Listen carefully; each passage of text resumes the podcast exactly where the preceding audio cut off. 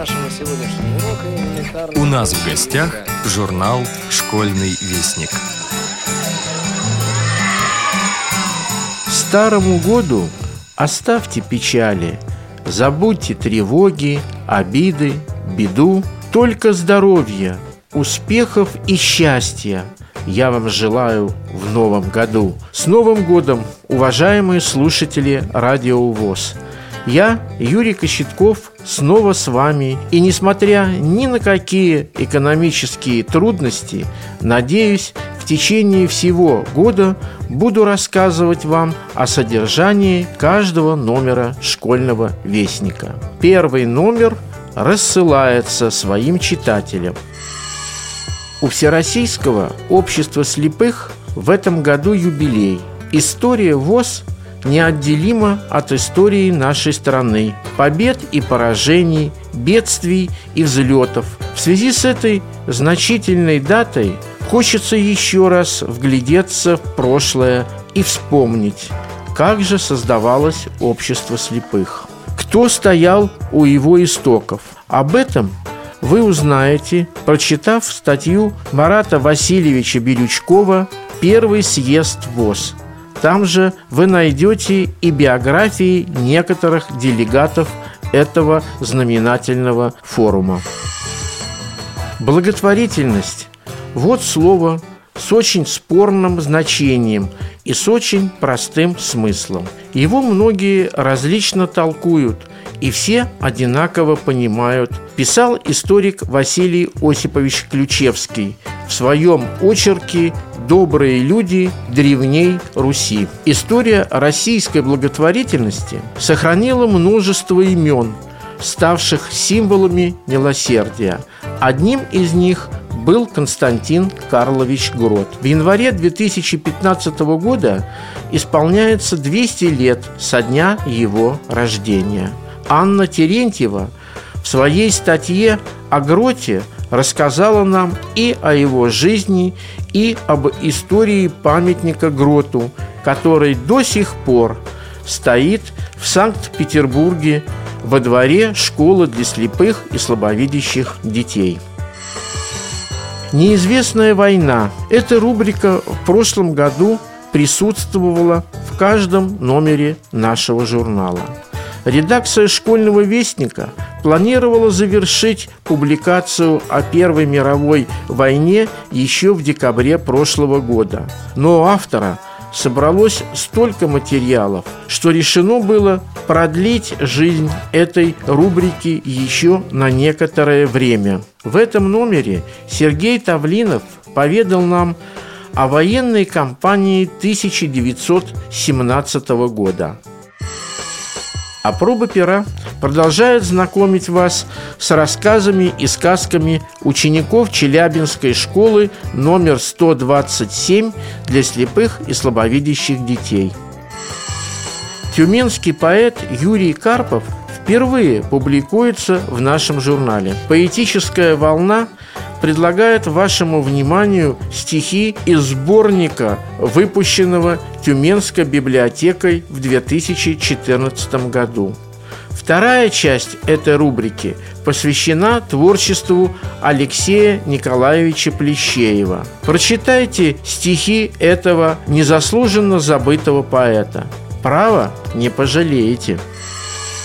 Наши постоянные авторы рубрики «Азбуки Веди» Наталья Волкова и Сергей Георгиев порадуют юных читателей своими новыми стихами и рассказами.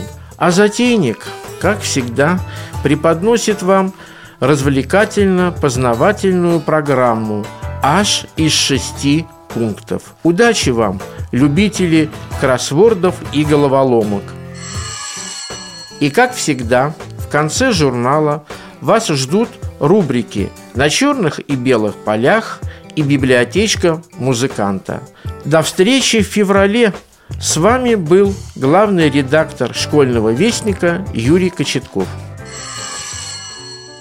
Константин Карлович Грот Благотворительность – вот слово с очень спорным значением и с очень простым смыслом. Его многие различно толкуют и все одинаково понимают. Писал историк Василий Осипович Ключевский в своем очерке «Добрые люди Древней Руси». Помощь старым, больным, сиротам, людям, оказавшимся в беде и нуждающимся в помощи – это неотъемлемая часть нравственных норм цивилизованного общества. Содержание и трактовка понятий «милосердие» и «благотворительность» менялись с течением времени и сменой исторических эпох. Но в сознании людей они всегда были связаны с проявлением человеческого сострадания. История российской благотворительности сохранила множество имен, ставших символами милосердия. Одним из них был Константин Карлович Грот. В январе 2015 года исполняется 200 лет со дня его рождения. Константин Карлович Грот родился в Санкт-Петербурге 12 января 1815 года. Его отец прожил недолгую жизнь, но в детстве ему улыбнулась фортуна. В числе разноязычных мальчиков он был взят в товарищи по воспитанию к будущему императору Александру I. Это обстоятельство открыло затем перед двумя рано осиротевшими его сыновьями, Яковом и Константином, блестящую будущность. По личному приказу императора они были определены в Царскосельский лицей, самое привилегированное учебное заведение России. Позже академик Яков Грот станет воспитателем царских детей, а младший, Константин, пойдет по чиновничьей стезе. Он поступает в Министерство внутренних дел, где он впервые сталкивается с вопросами состояния приказов общественного презрения. За годы службы Грот обрел репутацию опытного ревизора – перед которым трепетали городничие. В конце 1840-х годов он стал казначеем Русского географического общества, в котором собирались на тот момент не только лучшие, но и влиятельнейшие умы России. В 1853 году Константин Карлович получил новое назначение – гражданским губернатором Самары – за семь лет своего губернаторства с 1853 по 60-е годы Константин Карлович Грот создал из захолустного городка на Волге, каковым была Самара, полноценный город. В Самаре открылись театр, мужская и женская гимназии, филармоническое общество, на улицах появились фонари. Грот сломал вековую откупную систему и внедрил акцизы на продажу алкоголя. Это стало эпохальным событием в истории всей России – Прежде откупщики покупали у государства права собирать налог с алкоголя. Фиксированной была сумма, которую они должны были отдавать государству, а сколько собирались людей и какое пойло продавали народу, никого не интересовало. Константин Грот сломал эту порочную многовековую систему. Также именно с Самары началось реформирование тюремной системы в России – в частности, Грот ввел в самарской тюрьме трудовую занятость для заключенных. Губернатор запретил полиции арестовывать граждан без предъявления обвинений, что раньше было обычным делом. Самара перегнала в своем экономическом развитии многие русские города Поволжья. Но она была только этапом для Константина Грота, чья судьба администратора и государственного преобразователя живой нитью прошла через всю историю России XIX века. В 1860 году Грот был вызван в Петербург заниматься внедрением акцизной реформы на уровне всего государства. Грот сам подбирает сотрудников, которые руководят отделениями акцизного комитета на местах. Сам он отличался необыкновенной честностью, педантизмом, трудоспособностью, и к сотрудникам он предъявлял такие же требования. Именно эти люди позднее будут помогать ему в сборе средств для благотворительного общества. С 1870 по 82 год Грот состоял на различных постах государственной службы, где занимался вопросами изменения системы народного образования, сельского хозяйства и уездного управления и одновременно занимал должность председателя Совета управления благотворительными учреждениями великой княгини Елены Павловны. Буквально за год он привел финансовые дела княгини из убыточных в прибыльные. С 1882 года Грот отдается преимущественно одному специальному делу, которое его уже давно занимало – презрению и воспитанию слепых. Организация помощи слепых, их презрение и борьбы со слепотой – это та филантропическая область деятельности, которая рано обратила на себя его внимание, интересовала его постоянно, и которой он посвятил свои труды, любовь и заботу последние 12 лет жизни. Уже пожилым человеком после русско-турецкой войны 1877-78 годов Константин Грот при помощи и поддержке благотворительных обществ создал лечебницу для слепых людей и Александро Мариинское училище для обучения незрячих. Константин Карлович Грот ушел из жизни в 1897 году, на 82 году жизни. Вся жизнь этого человека, абсолютного нестяжателя и альтруиста, была направлена на создание лучшего общества, более совершенного государства, на помощь людям. И лучшее тому подтверждение – школа для слепых в Санкт-Петербурге, выросшая из Александра Мариинского училища. И бронзовый памятник, одухотворенный и пронзительно точный. Уже долгие годы в школьном парке стоит постамент, на котором возвышается бюст Константина Карловича Гротта. А под колонной сидит слепая девочка и водит пальцами по строкам раскрытой книги. История памятника Гроту. История семьи Перовых-Мезриных.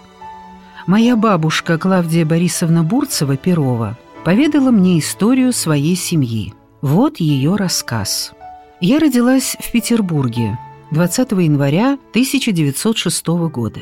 День рождения праздную два раза в год, так как паспортистка в послереволюционном 1925 году записала мне дату – 2 февраля, переведя ее на новый стиль, как тогда было принято, ведь праздник Октябрьской революции отмечают в ноябре, а не в октябре. Январская стала февральской. На 14 дней раньше вышла на пенсию. В моей семье все знали, что я родилась 20 января. Да и как можно забыть старые традиции, мою семью Перовых. Песочную улицу на Петроградской стороне, Александра Мариинское училище слепых, где меня крестили и где я выросла. Петроградская сторона – это сердце Петербурга, его центр, его начало, его история. Петроградская – самый лучший район Ленинграда. Там и сегодня живут настоящие петербуржцы, интеллигентные, вежливые, аккуратные – доброжелательные ко всем людям, как бы они ни выглядели и на каком бы языке ни говорили. Моя родина — Песочная улица. Это мир моего дореволюционного детства, мир, в центре которого красивое красного кирпича, модного тогда новорусского стиля, трехэтажное здание с садом, наполненное звуками прекрасной музыки, божественным пением хора слепых — послушать который в нашу церковь съезжались дамы и господа на каретах, в красивых шляпах и платьях. Сегодня Песочная улица называется улицей профессора Попова, петербуржца, изобретателя радио. Ее переименовали перед самой войной. Я не против этого. Радио сопровождало меня всю жизнь. Я слушала концерты любимых певцов Козловского и Лемешева, передачи Ленинградского радио и голос Марии Петровой, стихи любимых поэтов о блокаде и, главное, голос Левитана, возвестивший о победе. Я люблю гулять по улице моего детства с внучкой Аней, быть может, еще и с правнучкой Таней прогуляюсь, но пока она еще совсем маленькая. Мои родители, Перовый Борис Михайлович и Софья Клементьевна, приехали в Петербург молодыми из города Донкова, Рязанской губернии, по приглашению моего дяди, педагога Перова, и стали работать в Александро-Мариинском училище слепых по хозяйственной части. Наша семья, в которой к 1914 году было шестеро детей, жила в квартире на первом этаже училища. Перовы были красивой парой.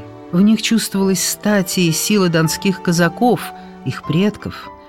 Мне, маленькой девочке, казалось, что мои мама и папа не только самые красивые, но и самые главные в училище, конечно, за исключением Германа Павловича Недлера. Господин директор, мне кажется, Перовых очень любил и считал их незаменимыми в училище. Именно мой папа встречал знатных гостей, открывал им двери, помогал выносить из кареты подарки для слепых. Однажды он встречал даже саму государыню-императрицу. Правда, я сама этого не видела, но много раз слышала рассказ об этом торжественном случае. Мой папа, Борис Михайлович, вставал раньше всех в училище – в 3-4 часа утра. Растапливал печи во всем здании. Топки выходили в коридор. так что дети и учителя могли продолжать спать. Нагревал котлы с горячей водой для умывания. Воспитанников учили самостоятельно умываться и принимать ванну. Встречал посыльного из Филипповской булочной с горячим ситным хлебом. Затем начинался обычный день. Распорядок дня в училище строго исполнялся по расписанию, кроме больших православных праздников. В классах училища стояла тишина. Нам, детям, ходить наверх было строго-настрого запрещено. Мы слышали только странное постукивание и монотонный голос учителя. Потом мы узнали, что это слепые учатся писать шрифтом Брайля. Классы особенно интересовали мою сестру Шуру, которая любила читать и мечтала устроиться в Мариинской гимназии, чтобы стать учительницей. Сестрой специально занимался сам господин директор в свое свободное время, готовил ее к экзаменам. Александра Борисовна Перова действительно стала учительницей, окончив педагогический класс гимназии. Меня больше интересовала веселая и слаженная работа по хозяйству на кухне, где царила моя мама, Софья Клементьевна. Она умела печь самые вкусные пироги на больших противнях в пол стола, готовила чудную заливную рыбу и все, что требовалось для стола воспитанников и сотрудников. У мамы было множество кулинарных книг, а также собственные рецепты, которые она записывала в большую амбарную книгу. Готовить в училище надо было вкусно и полезно, соблюдая при этом все традиции и православные посты. Еду перед подачей на стол всегда проверяла старшая надзирательница. Очень красивой была кухня со сверкающими, блестящими на солнце золотом кастрюлями и сковородками, высокими полками, на которых стояли большие стеклянные банки с мукой и крупами. Самым интересным для нас, детей, был большой дубовый шкаф с запасами варенья. Малинового, вишневого, смородинового.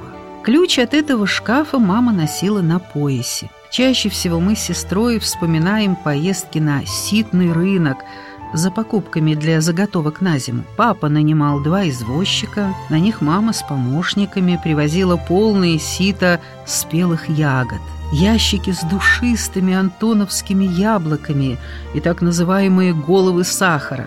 Из всего этого богатства целую неделю варились компоты, повидло, варенье. Рядом с кухней было еще одно интересное место – ледник. В нем хранились припасы – мясо, сыры, окорока. Рыбу привозили рыбаки-финны из Ингерманландии. Их тогда называли чухонцами – Летом самым красивым местом был сад. В нем играли слепые дети, воспитатели всегда наблюдали за ними и напоминали о поддержании осанки, которая очень важна для слепых. На скамейках тихо сидели девочки с толстыми книгами на коленях и читали, быстро проводя пальцами слева направо. Центром всего сада был памятник – торжественный и немного загадочный. Такого памятника больше нигде нет. В летнем саду, куда нас водила крестная, много бюстов античных богов и героев. Но у нас в училище бюст на вершине колонны, а внизу сидит слепая девочка и читает пальцами книгу. Книга большая, потому что написана специальным шрифтом для слепых – унциалом. Дядя сказал нам, что девочку звали Елен, и она училась в училище раньше, а памятник поставлен другу всех слепых – дедушке Гроту, как его называли воспитанники. Константин Карлович Грот был очень хорошим человеком. Это он построил наше училище и мастерские для слепых на свои средства. После его смерти слепые по всей России собирали деньги ему на памятник. Памятник открыли в год рождения моей сестры Александры в 1906 году. Через 40 лет мы вернулись из эвакуации в Ленинград и в первый свободный день поехали на Песочную улицу. Грот гордо стоял на прежнем месте, пережив фашистскую блокаду и бомбежки. В детстве я любила гулять в саду около памятника Гроту и слушала звуки божественной музыки. Это на скрипке играл мальчик Гриша. Все говорили, что нигде нет лучше слепого музыканта. Его даже приглашали во дворец играть «Царю и царицы». Все слепые в училище хорошо пели – и еще, каждый учился играть на фортепиано, скрипке или кларнете. Когда приезжали попечители, важные дамы и господа, устраивали концерты, целые музыкальные вечера. Господа благотворители всегда приезжали в каретах, заполненных корзинами с подарками. В них были французские сыры, колбасы, халва, шоколад, а сверху виноград, ананасы и другие заморские деликатесы. Особенно много всяких диковинок и подарков привозил купец Елисеев – хозяин того самого нового сказочного магазина с золотой люстрой на углу Невского и Малой Садовой улицы, куда мы ездили перед Рождеством. Самыми большими праздниками в училище были, конечно, Пасха и Рождество. К ним все готовились заранее. К Пасхе мама шила всем трем сестрам новые платья. Новые платья шились и всем слепым девочкам – Утром все воспитанники и сотрудники во главе с директором и его семьей шли на пасхальную службу в домашнюю церковь на третьем этаже главного здания. Церковь была недавно освящена. В ней был иконостас из резного дерева, множество свечей, большая икона Святой Марии Магдалины. Потом все спускались в столовую, и директора и директриса каждого поздравляли и дарили подарки – Жена Германа Палча была моей крестной матерью, как и многих других детей, которых крестили в нашей церкви. Моя благостная и счастливая детская жизнь длилась недолго. В 1914 году началась Первая мировая война, германская, как ее тогда называли. Отца призвали в армию. Сначала он присылал бодрые письма с фронта и фото с боевыми друзьями. Позже мы узнали, что он сильно пострадал от газовой атаки немцев. Борис Михайлович Перов был награжден Георгиевским крестом, был в австрийском плену, вернулся больным и в училище больше никогда не работал. В училище все пока шло своим чередом, о слепых по-прежнему заботились, только меньше стало праздников и подарков. Все изменилось в 1917 году. Сначала революция казалась нам, детям, веселым приключением. Повсюду митинги и демонстрации, никто не работает. Городовые разбежались, побросав свои «селедки», так называли их сабли. Ходили слухи о том, что даже так называемый «большой дом» и полицейские участки разгромили, а преступников выпустили из тюрем.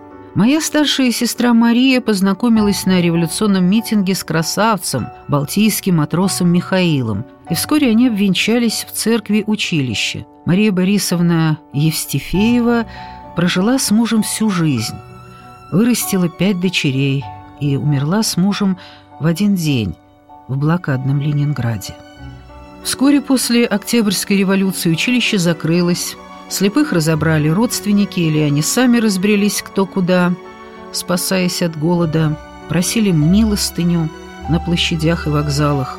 Директор, спасаясь от большевиков, уехал за границу. Правда, некоторое время еще работали мастерские имени Грота. Ленинградцы помнят, что до войны на ситном рынке, он недалеко от Песочной улицы, всегда можно было встретить слепых, торгующих щетками и другими своими изделиями. С тех пор я вспоминала песочную улицу как сказку о счастливом детстве и моей семье.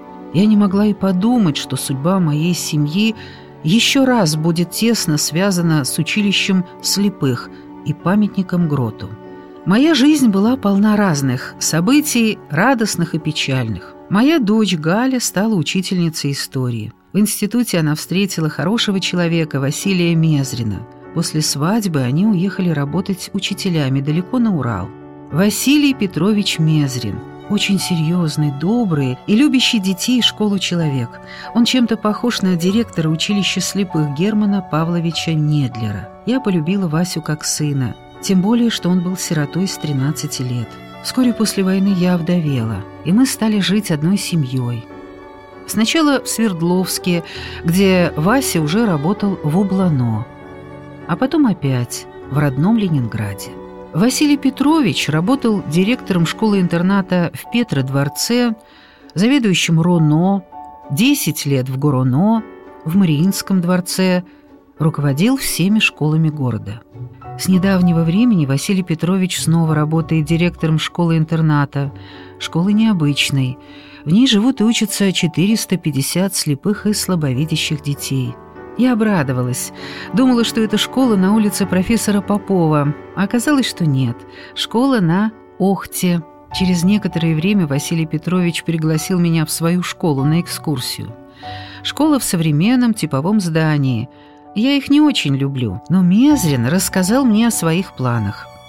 Сделать ремонт, благоустроить небольшие уютные спальни для детей, провести специальное освещение для слабовидящих, оборудовать отдельный корпус для мастерских, благоустроить территорию – все для того, чтобы слепым детям было уютно, как дома, чтобы они могли гулять среди цветов и учиться ориентироваться в пространстве. Вдруг он подвел меня к центру двора, и я увидела любимый с детства памятник Гроту со слепой девочкой на постаменте. Я была поражена. Неужели это копия памятника на Песочной? А оказалось, что нет – Школа слепых в 1963 году переехала из исторического центра на окраину, а здание отдали электротехническому институту. В 1960-е годы все увлекались космосом, техникой, физикой, а инвалидов старались не замечать, как будто их в СССР и не было. Спасибо людям, которые при переезде сохранили наш памятник и установили его на улице Шаумяна перед интернатом – чтобы осталась память о Константине Карловиче Гроте. Сегодня рядом с памятником, как когда-то на Песочной, гуляют и играют слепые дети, зимой даже катаются на лыжах. Василий Петрович сказал мне, что каждое 1 сентября ученики школы собираются у памятника на праздничную линейку и приносят Константину Карловичу Гроту цветы. Получается, что и через 80 лет имя создателя училища, друга всех слепых, не забыто. Зять рассказал мне, что у него есть мечта — вернуть школе имя ее основателя, но пока это трудно сделать, потому что считается, что советская школа не может носить имя статс-секретаря, царского чиновника, хотя и благотворителя. Вот так, рядом с необычным памятником Гроту сложилась моя судьба и история нашей семьи. Она еще раз подтверждает, что вечные ценности, милосердие, любовь к ближнему, доброта и бескорыстность всегда побеждают и остаются в памяти людей. Василий Петрович Мезрин в 2002 году, уже после смерти Клавдии Борисовны Перовой, все-таки добился того, чтобы школа носила имя Константина Карловича Грота. Он проработал директором школы, интерната для слепых и слабовидящих более 20 лет и много сделал для ее развития. Участвовал в создании благотворительного фонда Грота, который работает и сегодня. Автор Анна Терентьева